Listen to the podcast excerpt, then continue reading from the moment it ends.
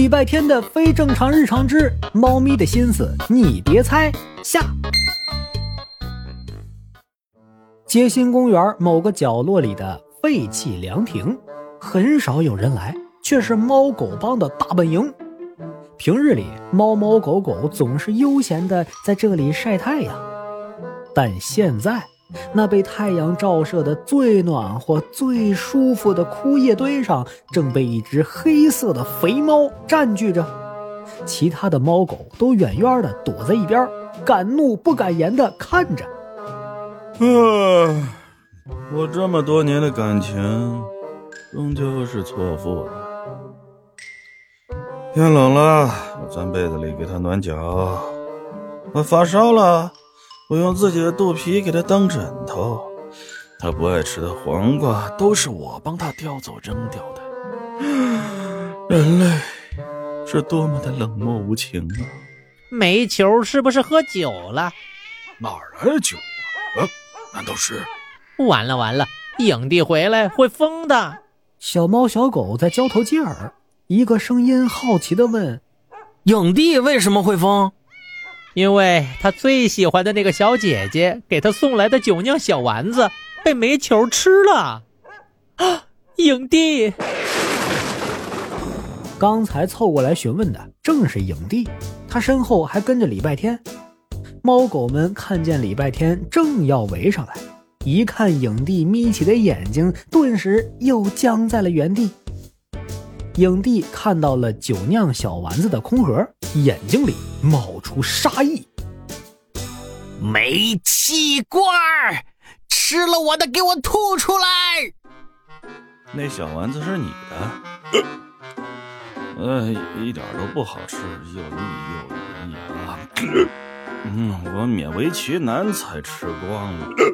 呃，我今天就打到你吐为止！影帝炸毛了，怒不可遏地冲上去，冲到半路却被一群猫狗拦住了。冷静点，冷静点儿，到底是老大的猫，你给点面子。是啊，是啊，老大还在呢。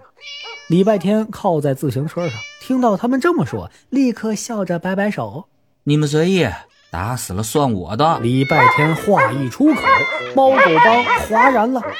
胖大星的脑袋顿时清醒了，他瞪大了眼睛望着礼拜天，礼拜天笑眯眯地望着他。在他们对视时，猫猫狗狗们个个摩拳擦掌起来。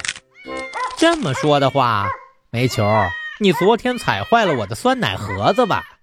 他还嘲笑我光秃秃的尾巴像猪尾巴。好像有一只煤球嫌弃我的毛发不够柔顺飘逸。